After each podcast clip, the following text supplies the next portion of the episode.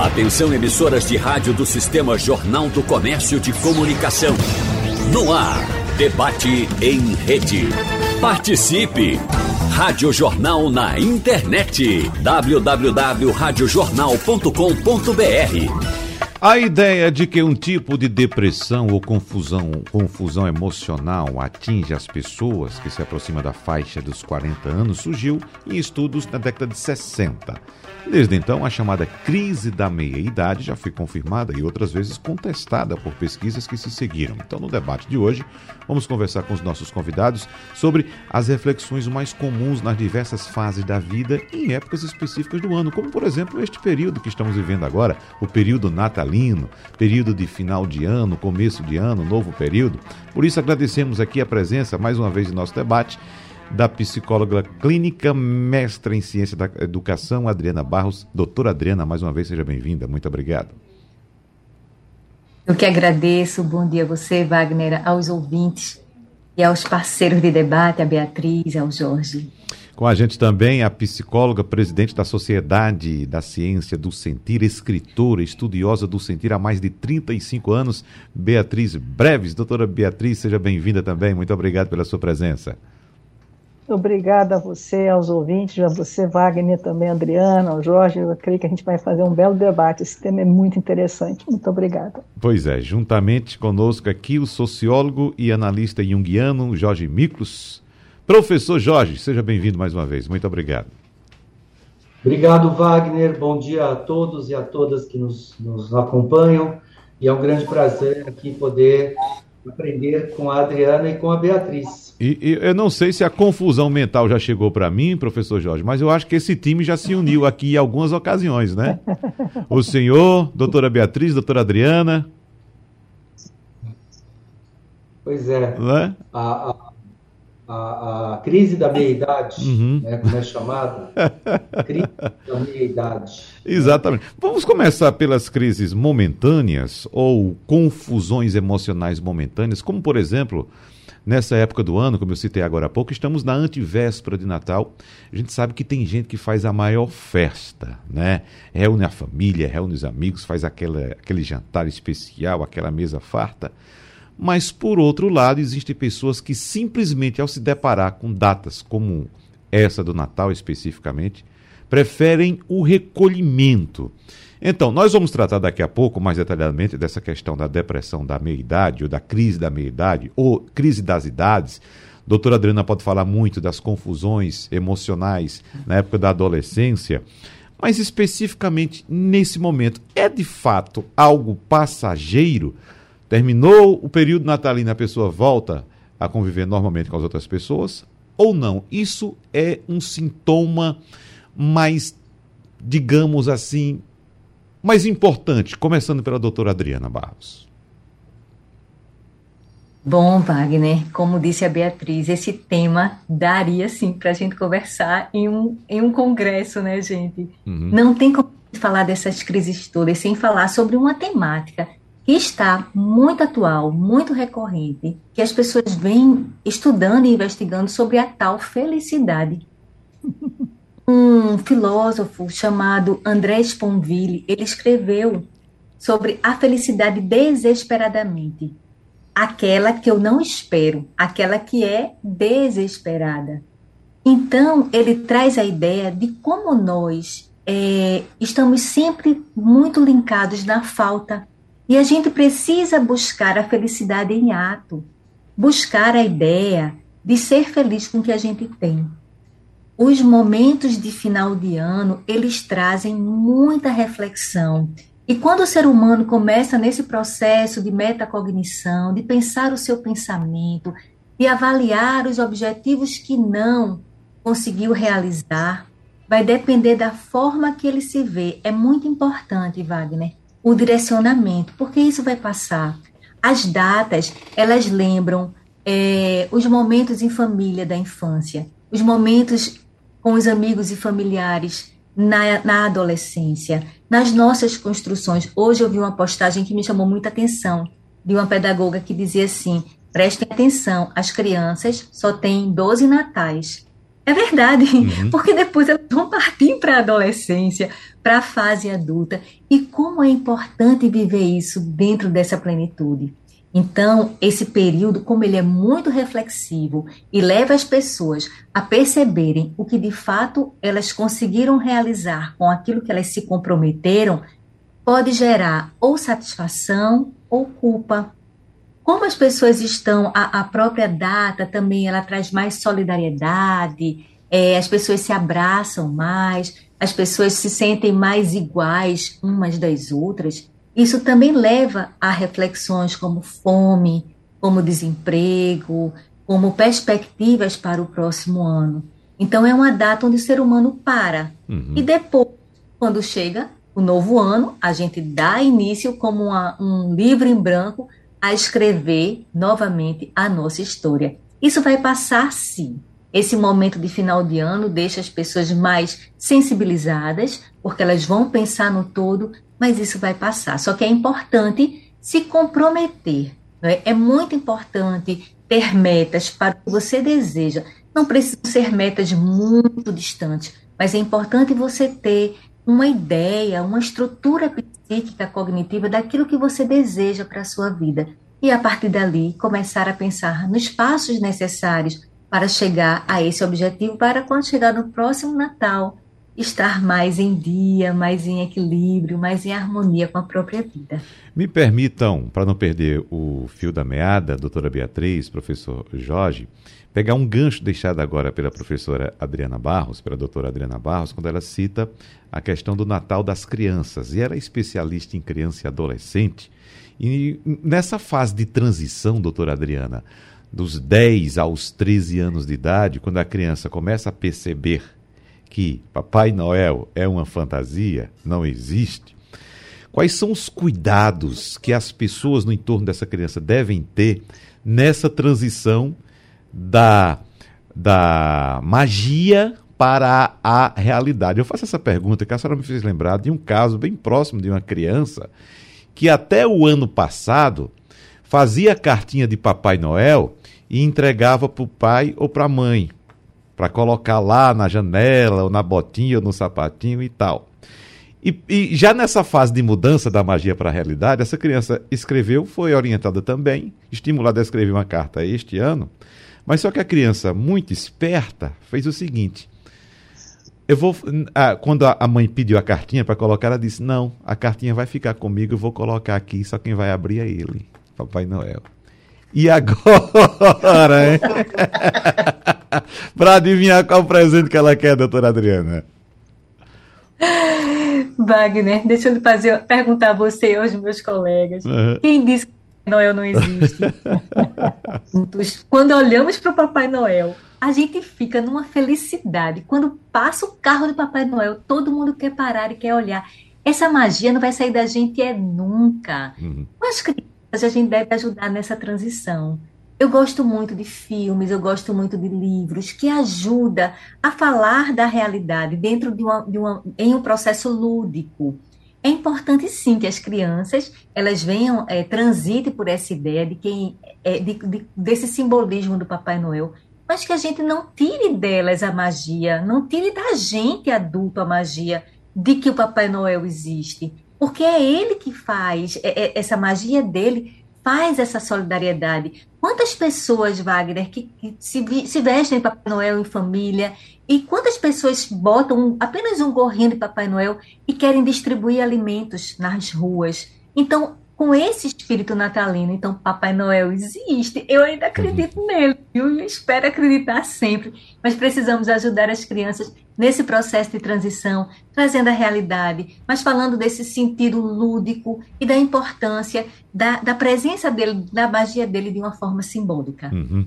Doutora Beatriz Breves, primeira dúvida que me surge aqui para a senhora: essa busca incessante pela felicidade às vezes descompensada, às vezes descontrolada, pode ser considerada a, ou pode ser considerado o fator principal do contrário da infelicidade, da tristeza? Pois é, aí que vai entrar uma questão fundamental. Né? Eu, eu, eu pesquiso sentir já agora, já são quase 40 anos. E, e eu percebo o desconhecimento que as pessoas têm sobre os sentimentos. Então a gente fala assim, felicidade, né? Só que nunca um sentimento ele se manifesta sozinho. Você pode estar com a felicidade no, no, no, predominando, como uma orquestra, né? Pode estar tocando felicidade num aspecto da sua vida e, e infelicidade em outro aspecto. A questão é o quanto, assim como junto com isso tem vários outros sentimentos que estão sempre, eles são sempre, eu digo que é como uma salada de fruta. Eles estão sempre misturados e o sabor final é aquele, são aqueles daqueles sentimentos que estão predominando.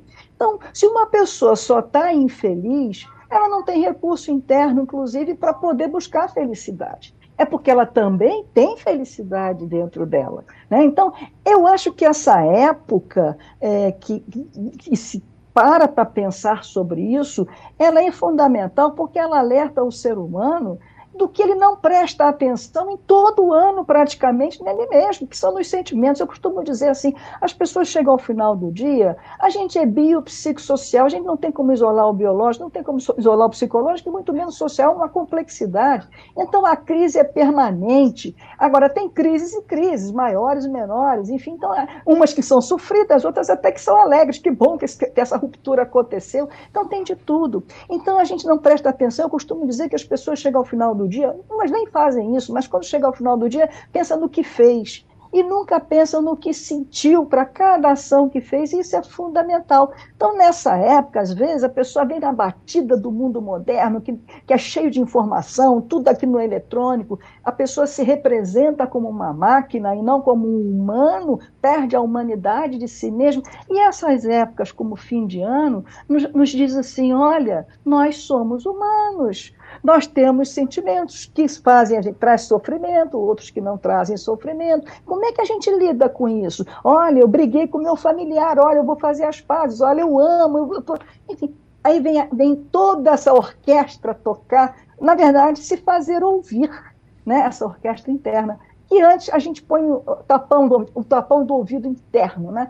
Então, eu diria que o grande equívoco é pensar na, nos sentimentos como único. Eles nunca estão únicos, eles andam sempre em grupos e sempre tocam. O que tem é predominância sobre eles uns predominam sobre os outros, de acordo com as relações que a gente está vivendo, com as coisas que estão acontecendo e como a gente lida também com as coisas que estão acontecendo nas nossas vidas. Então, eu uhum. diria que, eu não sei se me expressei para fazer entendimento, mas eu acho que essa é a grande questão. A gente, nesse ano, vai se dar conta do que é, é, é uma oportunidade da gente se dar conta do que a gente é, humano. Enquanto humano, a gente sente sensações, sentimentos, pensamento, a gente sente. E isso é fundamental. O que é que faz, Jorge A gente Miklos? não é máquina.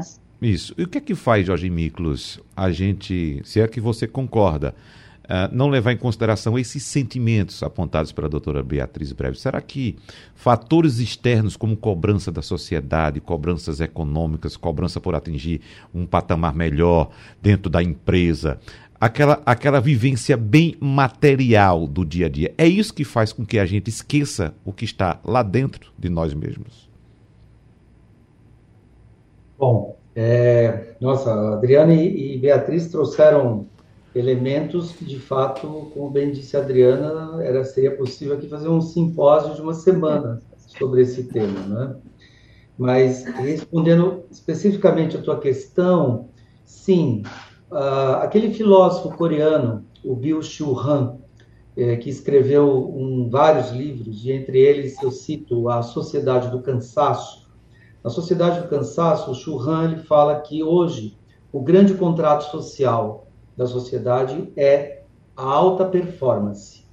A alta performance em tudo. Então, as pessoas elas são pressionadas uh, a terem altos rendimentos no trabalho, nas redes sociais, na academia, na nutricionista, no cardiologista, na dermatologista, no cabeleireiro, na é, podóloga, é, na manicure, é, na personal stylist, né? e até mesmo na intimidade sexual. Né? Existem, inclusive, persona, é, personagens e influenciadores digitais, como se diz, que ficam dando dicas de como ter a sobrancelha perfeita, como fazer uh, ter a melhor relação sexual. Bom, enfim, o ser humano hoje ele está pressionado é, por todos os lados para alcançar essa alta performance, essa tal da alta performance que é, é, é exigida dele, desde criança, desde criança, nota na escola, rendimento no esporte, ter sociabilidade, fazer, ter network, fazer amigos, nossa, os exemplos abundam, né? Então eu vejo que essa, esse imperativo pela, pela alta performance, que inclusive o Churran fala que cada época cria sua patologia. Na época do Freud, a patologia era a neurose, né? era a, a, histeria, né? as histerias que o Freud é, mapeou muito bem. E que hoje a nossa principal patologia é o burnout. Né? O burnout. Tem uma epidemia de burnout. Muitas pessoas sendo, inclusive, afastadas é, é, profissionalmente por conta é, desse excesso, é, dessa sobrecarga, desse sobrepeso que existe para que ela alcance essa tal da alta performance que se espera dela. Então, nesse sentido, Wagner, é que eu vejo que sim, a resposta é sim, eu concordo. Uhum. Se você está com a sua psique muito alinhada apenas às expectativas externas, àquilo que a, que, que, que, a, que a sociedade espera de você, você acaba abandonando uh, aquilo que é o mundo interno. Né? Quer dizer, a libido, a energia, né, o que a gente chama de energia da vida, né, que o Freud chamou de libido, é, alguns chamam de eros, né, outros chamam de energia psíquica. De qualquer forma, aquilo que nos torna vivos né, fica muito polarizado apenas fora. Né? Preocupado se, quantos likes você vai ter no Instagram, quantos, é, é, quantas curtidas você vai ter nas redes sociais, se você vai ser premiado, se você não vai. E isso é, acaba descaracterizando a tua vida voltada para dentro. Né? As expectativas são só aquilo que esperam de mim. Então, por isso que o Jung, inclusive, o Carl Gustav Jung falava que a primeira metade da vida ela é consagrada muito a você se preocupar muito a, a fazer a seguinte pergunta: o que, que o mundo espera de mim? E já na segunda etapa da vida, a pergunta deveria ser: o que, que eu espero da vida? Hum. No sentido de fazer uma inversão. O que, que eu espero da vida?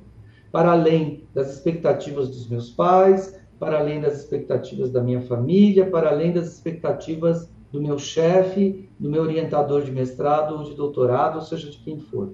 Né? Então, é, é, esse é um ponto. Então, de fato, que muitas vezes essas patologias que estão surgindo, como depressão, ansiedade e o próprio burnout, elas podem estar muito relacionadas a essa uh, fixação da psique e da libido apenas ao mundo externo e não ao mundo interno. Queria saber, inicialmente, da doutora Adriana Barros, se por acaso essas cobranças, doutora Adriana, estão também onde a gente não imagina que elas estejam. No livro, numa novela, num filme, numa série, a gente também produz essas cobranças? Muito. Eu gosto muito de falar sobre a terapia dos esquemas do Jeffrey Young. Ele traz a ideia de que nós temos algumas necessidades a serem preenchidas pelos nossos cuidadores. E se essas necessidades não forem preenchidas, a gente vai desenvolver até 18 tipos de esquemas desadaptativos. Esquemas são como padrões, como lentes, que nos leva a estar sempre repetindo aquele processo. Algo que eu fiz em algum momento da minha vida, algo que não foi bom, mas que deu certo, e eu saio repetindo. Então, Wagner, eu gosto muito. Eu estava agora tentando falar com o Jorge e com a Beatriz, que eu adoro o, o filósofo coreano que ele citou, o Byung-Chul Han, que ele realmente traz essa, essa positividade tóxica, essa exigência que está o tempo inteiro cindindo a gente da gente. E o Hegel já dizia que a gente precisa muito do olhar do outro para se sentir confirmado como seres existentes. E eu penso que a pressão vem daí. Quando a gente busca esse reconhecimento sem, sem, sem freio, porque a felicidade é o caminho. Mas a construção dessa felicidade é a verdade. A gente quer a felicidade, mas a gente precisa ser verdadeiro. E muitas vezes nos enganamos para fazer com que o outro tenha uma percepção de nós mesmos, quando às vezes nem a gente tem essa percepção da gente. Então há uma necessidade de buscarmos descobrir o autoconhecimento vai ajudar muito nesse processo de fortalecimento emocional, porque no momento em que passamos o tempo inteiro respondendo ao mundo, respondendo ao outro, na tentativa de ser vistos, na busca desses likes, essa pressão se torna muito grande. A gente já carrega crenças, crenças centrais, crenças de desamor, crença de desvalor, crença de desamparo.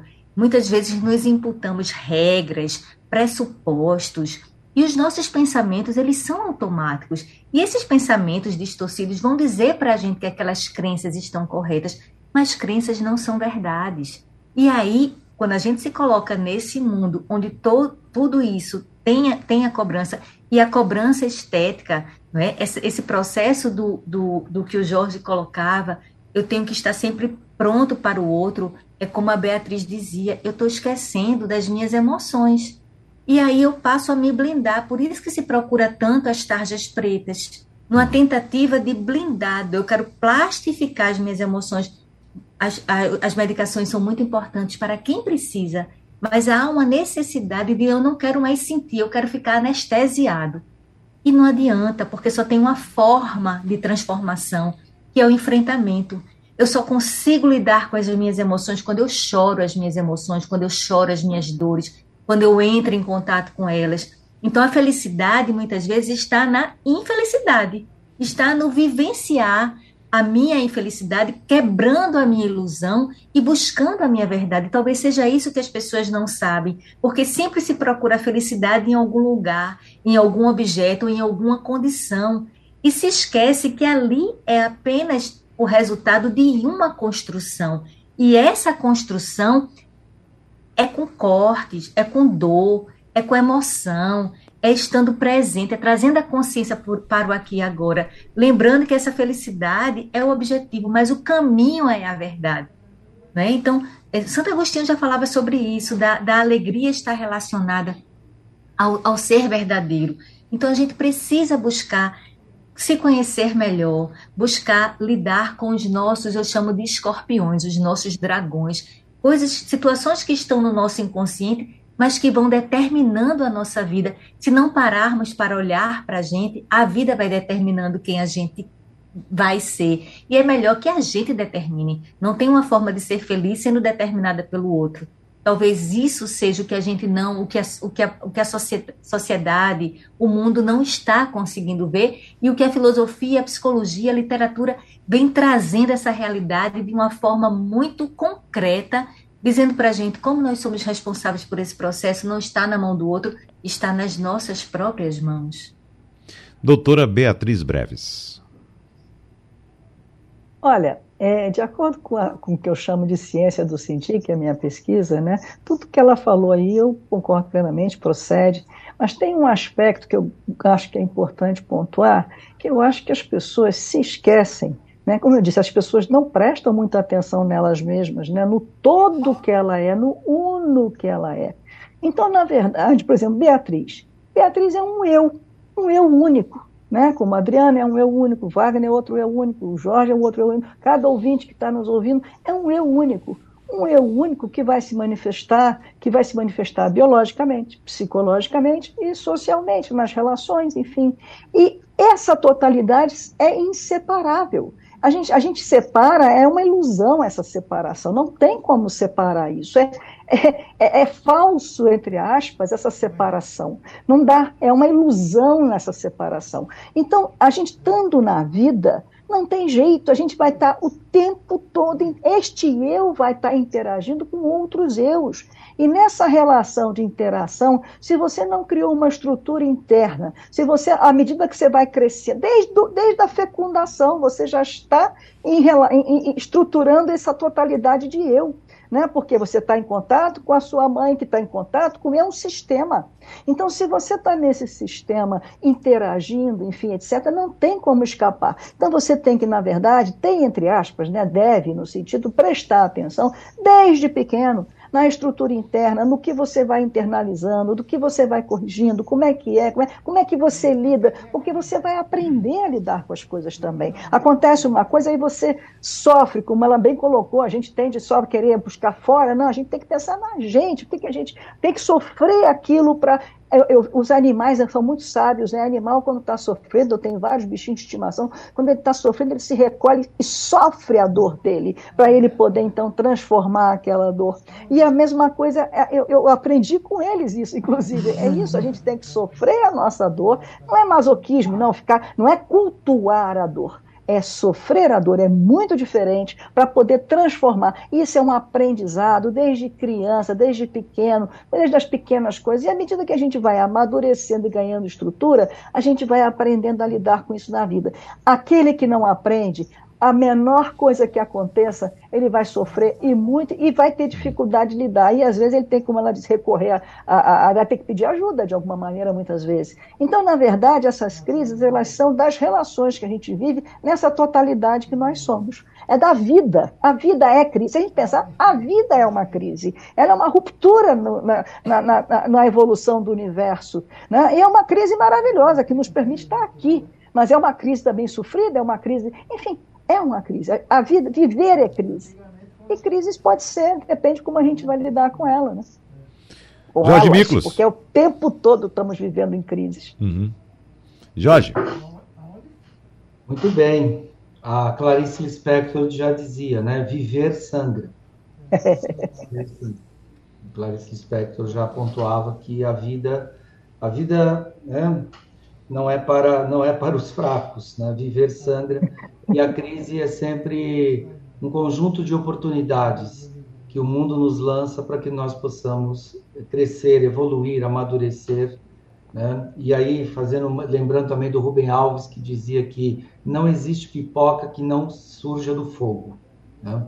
É, quando você coloca o milho né, para aquele milho virar pipoca, precisa ter uma panela bem quente ali, né? E aí os milhos vão estourando, estourando, estourando, e é dali que vem a pipoca.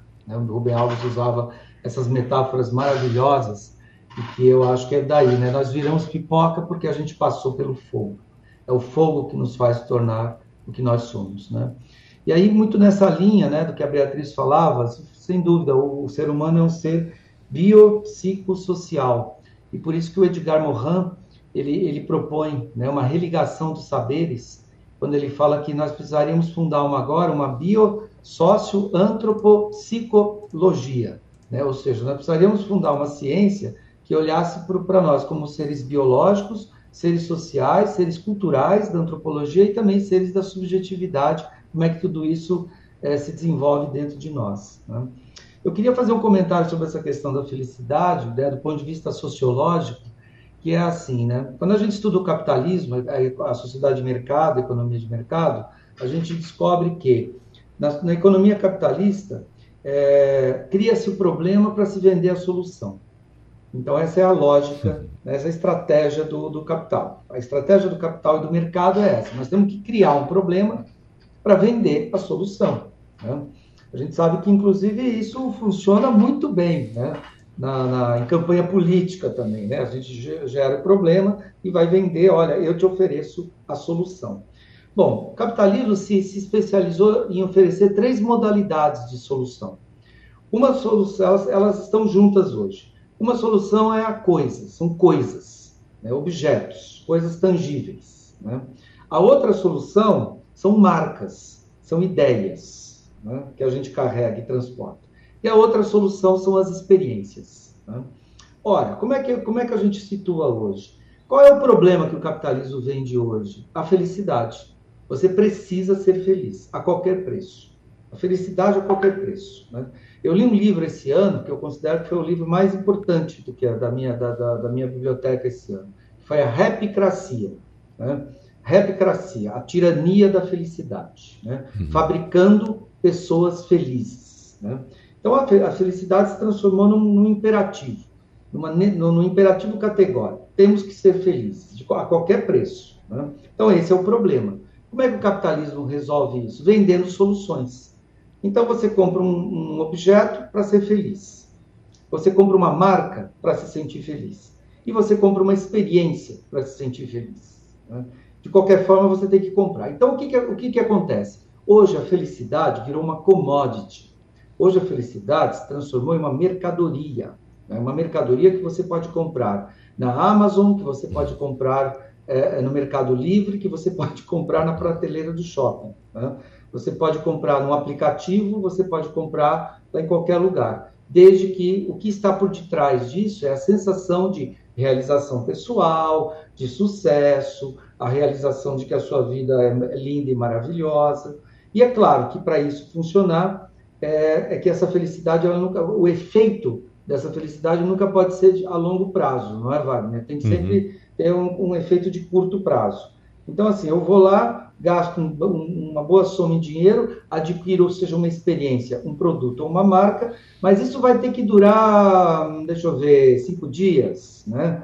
em três dias, né? Porque logo depois eu vou ter que novamente me sentir desconfortável, me sentir mal para eu poder novamente consumir outro produto é, e, e, me tornar feliz novamente. Então parece que hoje existe uma intolerância, assim como existem as intolerâncias à lactose, uhum. as intolerâncias a, a, glúten, existe também uma intolerância à frustração, não é? Que a Adriana estava falando né, uma intolerância. Estamos criando uma sociedade de pessoas que não gostam de crises, que não querem passar por crises. Então eu recorro a fármacos, eu recorro a qualquer coisa para eu não viver a crise, porque eu me torno intolerante a ela. Quando na verdade o que nos torna pipoca é o fogo. Né? E aí eu termino é, é, citando esse poema que eu acho que é muito interessante, que ele fala assim: esta felicidade que supomos árvore milagrosa que sonhamos, toda arreada de dourados pomos. Existe sim, mas nós não a alcançamos, porque está sempre apenas onde a pomos, e nunca a pomos aonde estamos. Muito bem. Bom, deixa eu pegar mais um gancho aqui, dessa vez que foi deixado pela doutora Beatriz Breves, para fazer a nossa roda girar aqui, já chamando a doutora Adriana para iniciar uh, o comentário dela a respeito desse assunto. Doutora Beatriz disse agora há pouco, à medida que a gente vai envelhecendo, não sei se foi esse termo exato, envelhecendo que a senhora utilizou, mas foi mais, mais ou menos isso. À medida que a gente vai envelhecendo, vai aprendendo a lidar com essas crises e ou com essas coisas. E, doutora Adriana, a gente sabe que a primeira crise acontece ali, na infância para a adolescência e tal. E me chamou a atenção essa frase da doutora Beatriz, porque na pesquisa que motivou o nosso encontro aqui, a pesquisa da crise da meia-idade, que teve início lá em 1960 com o canadense Elliot Jacques, ele encontrou a seguinte situação, de que quando as pessoas se aproximam da meia-idade, muitas dessas pessoas tomam consciência de que a vida é finita e com isso essas pessoas relatavam ter medo de nunca alcançar suas metas. Ou seja, é como se diz no ditado bem popular, doutora Adriana, toda pessoa é uma criança, só muda o valor do brinquedo? é isso. Faz muito sentido. Uhum. Mas faz muito sentido que todo, todo adulto que ele preserve a criança que tem nele, não é? Uhum. Mas quando a gente olha para fora, não olha para dentro, a gente não cresce nunca. Isso é fato.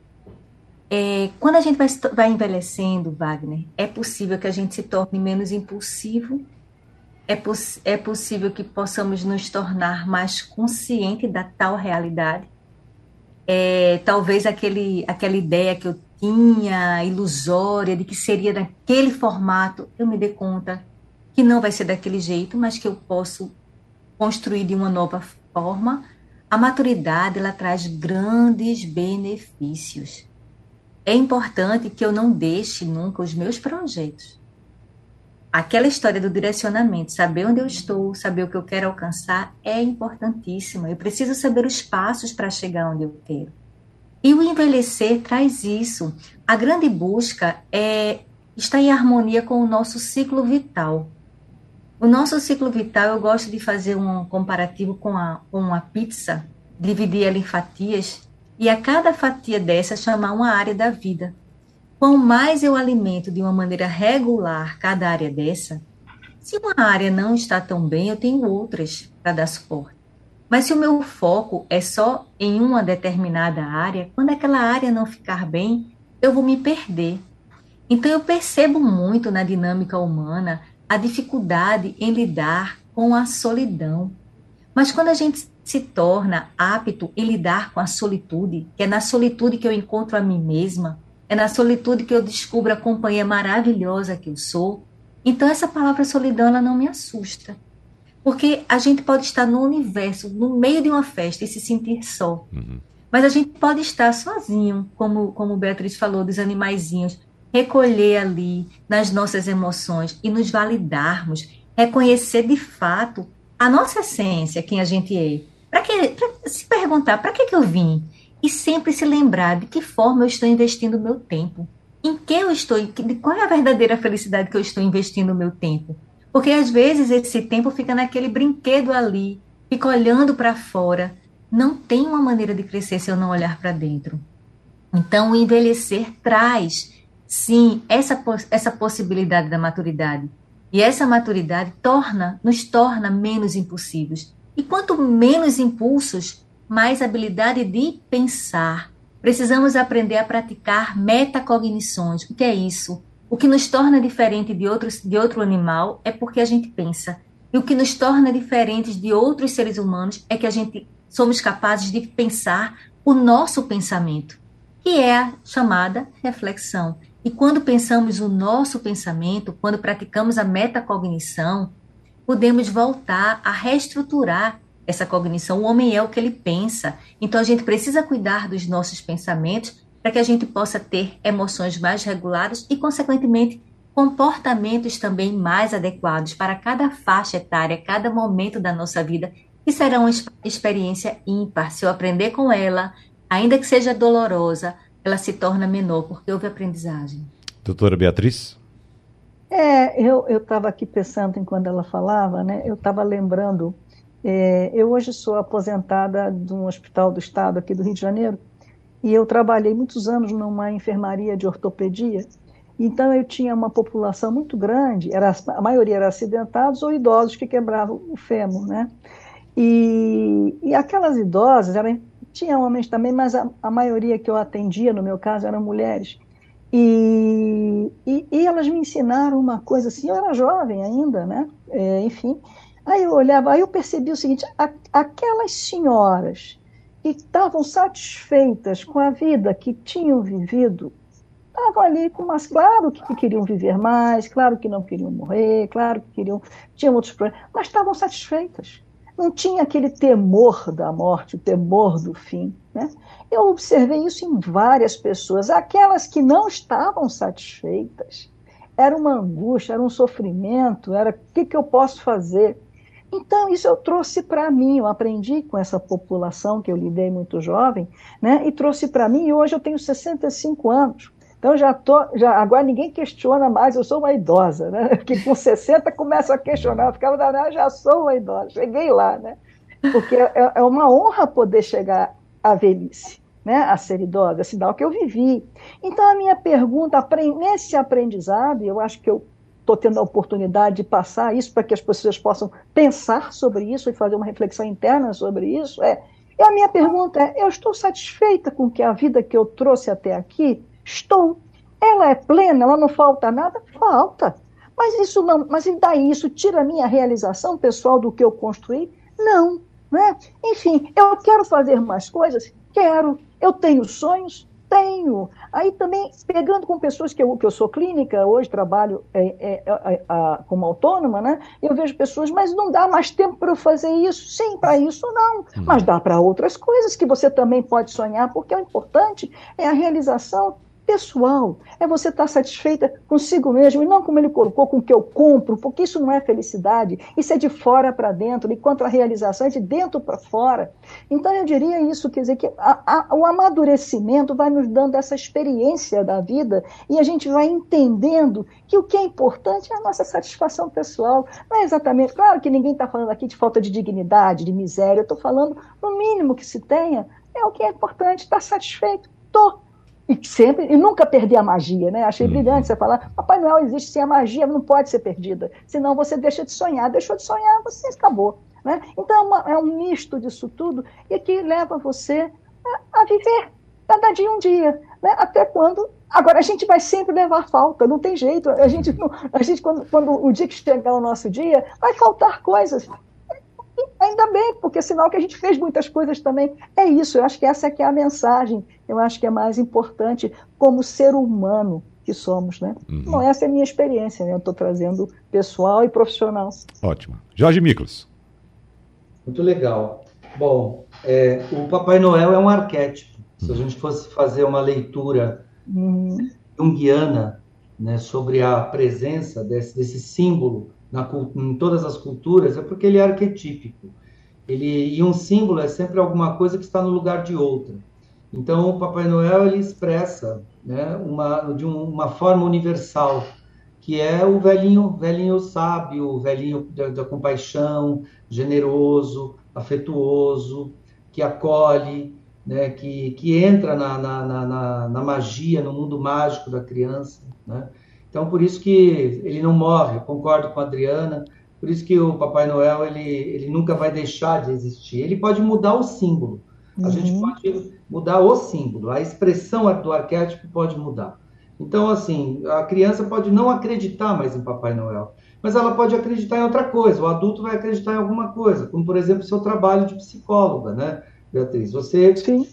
Você olhou para o seu trabalho como psicóloga lá como o seu Papai Noel, como aquilo que te realiza, como também é o caso da Adriana e como também é o Wagner, né, que que é um, que é um grande entrevistador aqui, é um grande mediador da nossa questão, e o faz muito bem. O Jung dizia, né? O Jung dizia: quem olha para fora sonha, quem olha para dentro acorda. Né? Ou seja, quem olha para fora sonha, quem olha para dentro acorda. Eu queria deixar para vocês um conceito que a psicologia junguiana oferece, muito interessante para essa crise da meia-idade. A psicologia junguiana ela chama a crise da meia-idade de metanoia. Metanoia é uma palavra só que significa uma mudança do nous, uma mudança de percepção, uma mudança de pensamento. É uma palavra grega. Então, o que significa metanoia? Jung diz, disse assim, né, num livro que está na natureza da psique, As Etapas da Vida Humana.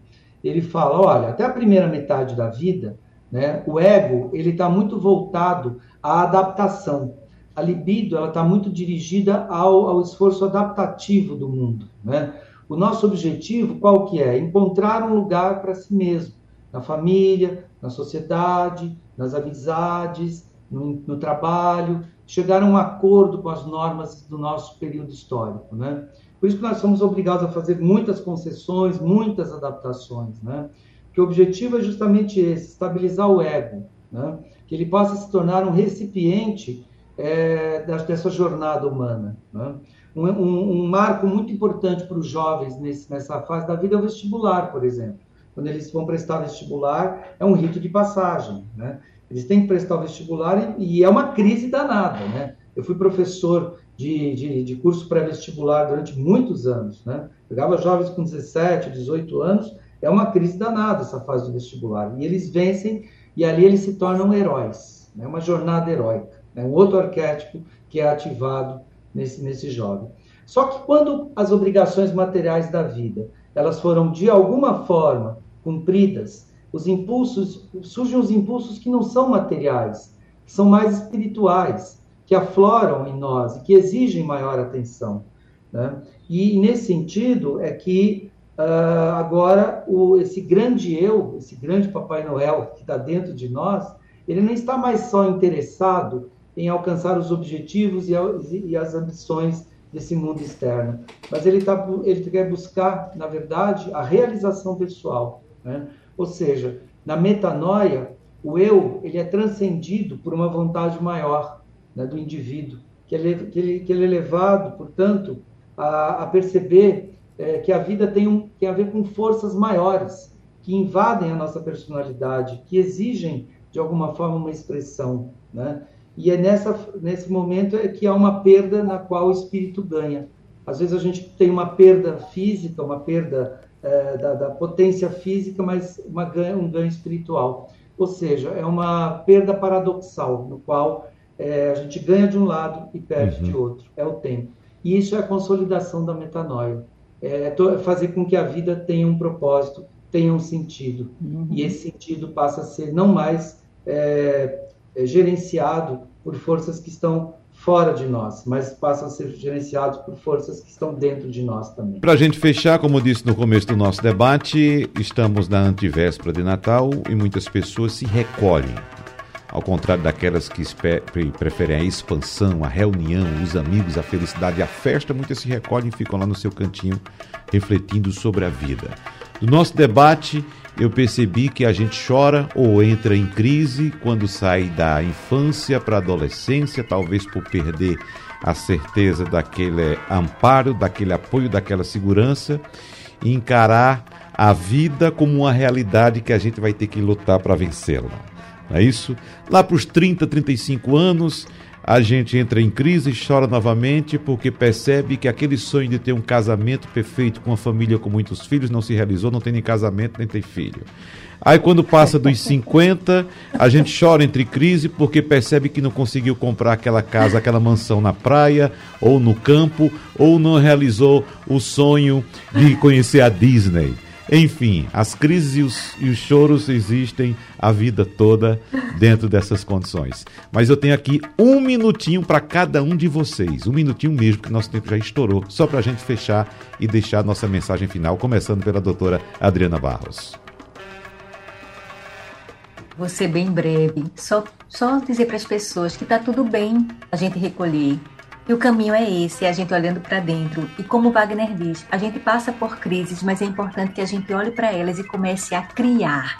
Sempre a partir de uma crise, de uma dor, a gente pode crescer. Então é um momento de refletir, de confraternizar e de ser feliz, lembrando que a felicidade está pautada na nossa verdade, no nosso propósito e no sentido de vida. Doutora Beatriz? A mensagem que eu deixo nessa época, eu acho que vale para a vida toda. É aquilo que no momento aí eu falei. Exercite seus sentimentos. A gente exercita o corpo, exercita o Tem que aprender a exercitar os sentimentos. Chega no final do dia, Pense no que fez, reflita sobre o que fez, mas não deixe de pensar e refletir sobre o que sentiu e aprendendo a ver. Eu, tenho catalogado mais de 600 sentimentos, então que interage, que é a tal salada de frutas. Então descubra o sabor interno que você tem e, e vai poder descobrir, aprendendo a lidar com ele, que é um sabor muito bom, porque isso é uma coisa do humano. A gente tanto pode azedar como pode adoçar eu, a minha mensagem é aprenda a lidar com seus sabores internos para que você tenha uma vida mais doce. Feliz Natal, né? Um feliz ano novo para todos aqui, vocês e os ouvintes. Jorge Miklas. Então, Natal é uma festa arquetípica também. É, no hemisfério sul é o início do verão, no hemisfério norte é o início do inverno.